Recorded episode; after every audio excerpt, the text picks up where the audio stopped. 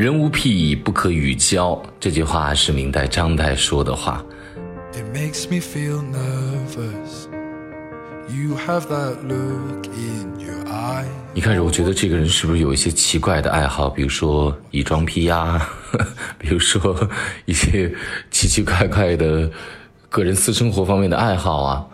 其实，我觉得他这句话其实表达了明代文人雅士，或者说某一个特殊的群体，可能在某一个特殊的情感的高潮之下所做出的这样的一个集体的人格选择啊。什么意思呢？比如说，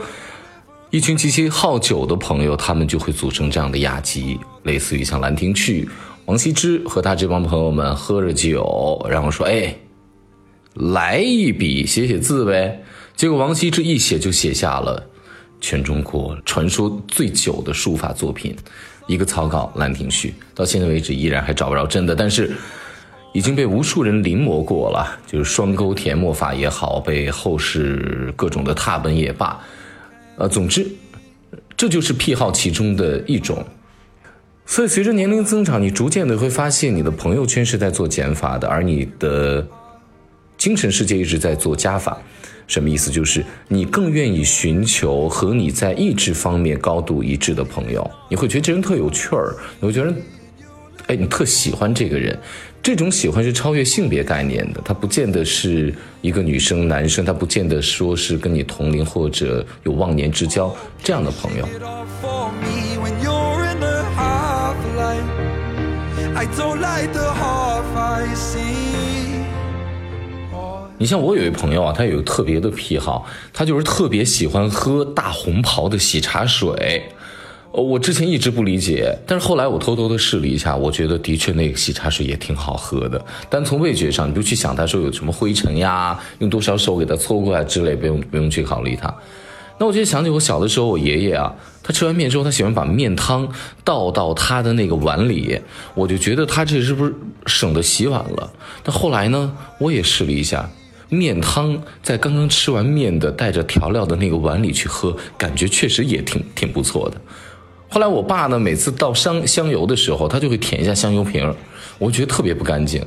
等后来我舔了一下之后，就最后那一滴一滴入魂，比整瓶都香。我觉得这也算是我们生活当中的一些癖好了。总之，因为这样的癖好，你就会不知不觉的和一些朋友走到一起。我今天其实想讲的这个主题呢，是我已经想了很久了。我想就人死成鬼，物老成精嘛，就讲这样的一个话题。我爱喝喜茶水的这个朋友呢，还有另外一个很有趣的癖好，他就是特别喜欢老的石头。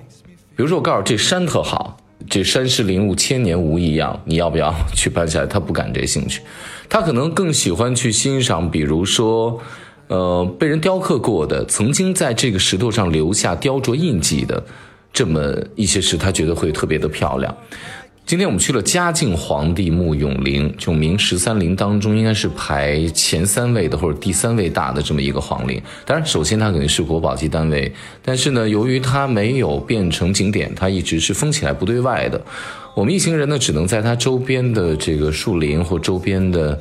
嗯这个田地里面，然后找一个半山坡的地方，看看山，看看十三陵水库，呃雅集，欣赏一下秋天的景色，这是每年秋天必须要做的事情。那这个永陵它的外墙的墙壁呢，本身是有一层厚厚的石灰，然后上了红色的红漆。那这个石灰啊，这个墙土掉了之后，或者说被有的人扒开之后呢，你就能明显的感觉到这个古砖上它所留下来的一些刻印。当然，你也可以外墙，你可以走得很近去看它们，触摸都没有问题。当然，尽管没有人直接去。在那把守，但是也不建议任何人去对这样的古文物进行一个破坏。我们可以去欣赏它。那你在那看的时候，你发现每一块砖上呢都会留下名字。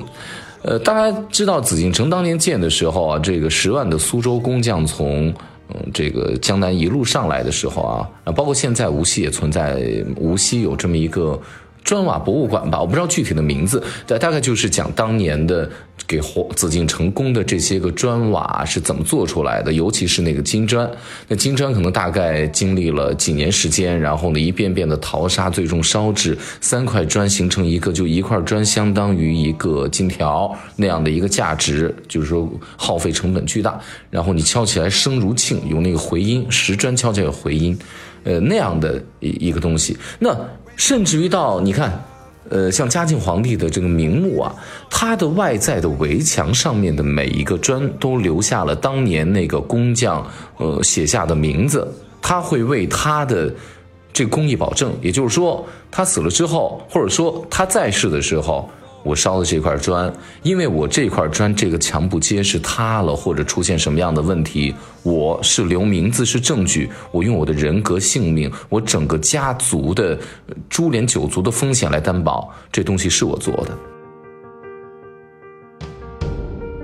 那物老成精，我们能看到的一个砖是有一定的年头的，可能超越五百年，甚至于一千年更久等等。那我们物老成精的这个物。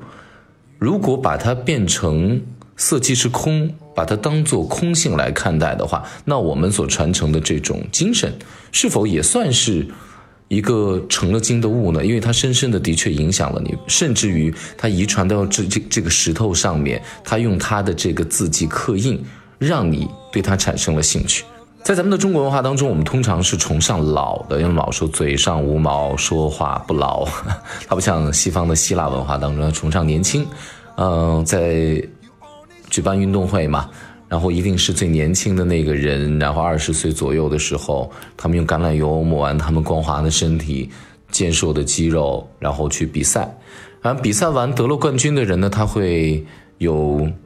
这个越贵，然后戴在头上当做皇冠。当地的首领会给他们一杯酒作为奖杯，然后来奖励。然后呢，他们是有资格被雕刻下来的。所以你看，古希腊时期的这种雕像啊，它通常都是非常健美的年轻而到古罗马时期的时候，他就会变得崇尚老了。他觉得资历，因为古罗马可能更富裕一些，而且它的帝国形态更大一些，所以他更愿意用精神方面的东西来控制，所以更崇尚老的东西。而古希腊就是一个又一个小岛，它就是一个又一个城邦，所以健硕的身体相比较用思想去统治一大部分地方的话，这种岛屿文化当中，可能健壮能保卫这个岛屿的强壮的这种美感的年轻的东西，会更受大家的崇尚。好了，我们把话说回来，说中国文化当中的这个神老。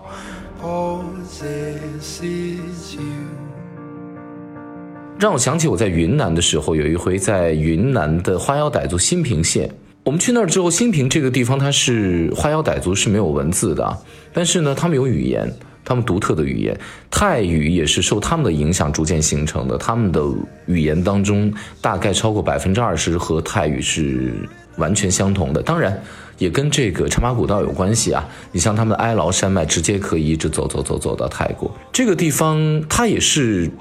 有一种让你觉得很奇特的老的形态的东西，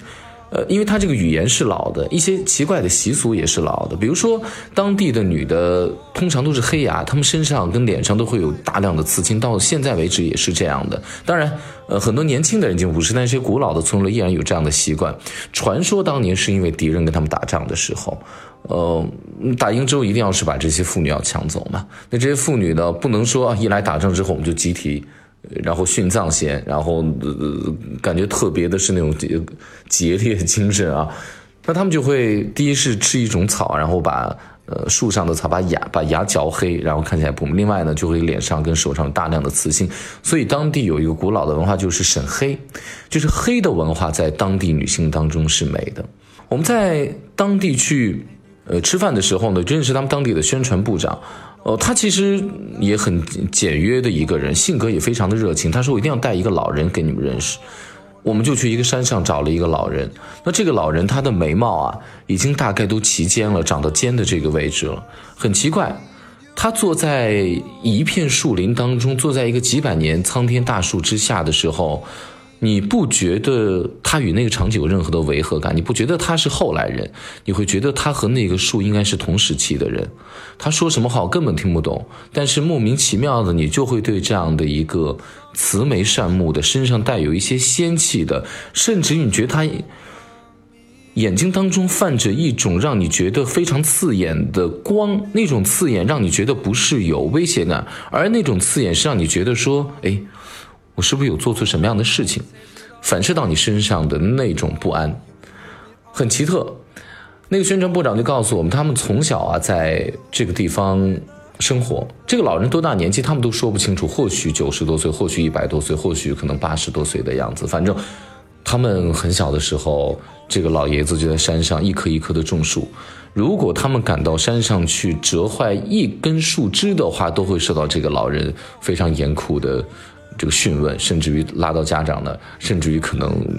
有暴力的这个体罚。后来他们都不听老师的话了。当他们遇到什样什么样的问题，当他们事业逐渐起步，自由家庭遇到困惑的时候，通常都会去看望一下这个老人，总能从这个老人慈眉善目当中得到一些个宽慰，得到一些个人生的方向和习惯。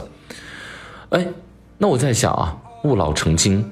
是不是在我们人生当中有太多太多新的问题要出现无法解决的时候，或者说我们的国家在一个又一个历史转折时期，当我们文化似乎面临极大威胁的时候，八国联军来的时候也罢，抗日战争的时候也也是，甚至于我们敦煌受到了这项外国的斯坦因、伯希和这些人大量的把咱们的这个经文东西要带走的时候。你突然间就发现，莫名其妙的就会有这样的一个中国文化精神性的人推出一波人站出来去制止这样的事情。我在想，当我们把文化也当做一个看不见的物体的时候，物老成精，它似乎也在远处一直在看着我们，它似乎在远处一直也在监督着我们。It makes me feel nervous. You have that look in 我们今天就见了大概四百多年、快五百年的一个明代的陵墓，看了它外围的一些个斑驳的、有一点点沧桑感、阅历感被时间雕琢过的，甚至你都能看到那些个苍松冲破墙体，把墙上好几百斤的石头给就是这样慢慢的生长着几百年推下来掉在地上，那种无形的力量的时候，你真的会产生一种奇妙的敬畏感。你会觉得我们人生的这种。忧愁、苦乐，我们的喜悦，好像在这样的老的物件面前的时候，你会觉得非常的微不足道。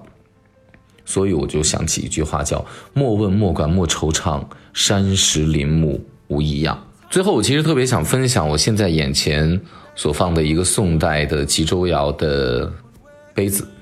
它就是典型的黑陶瓷，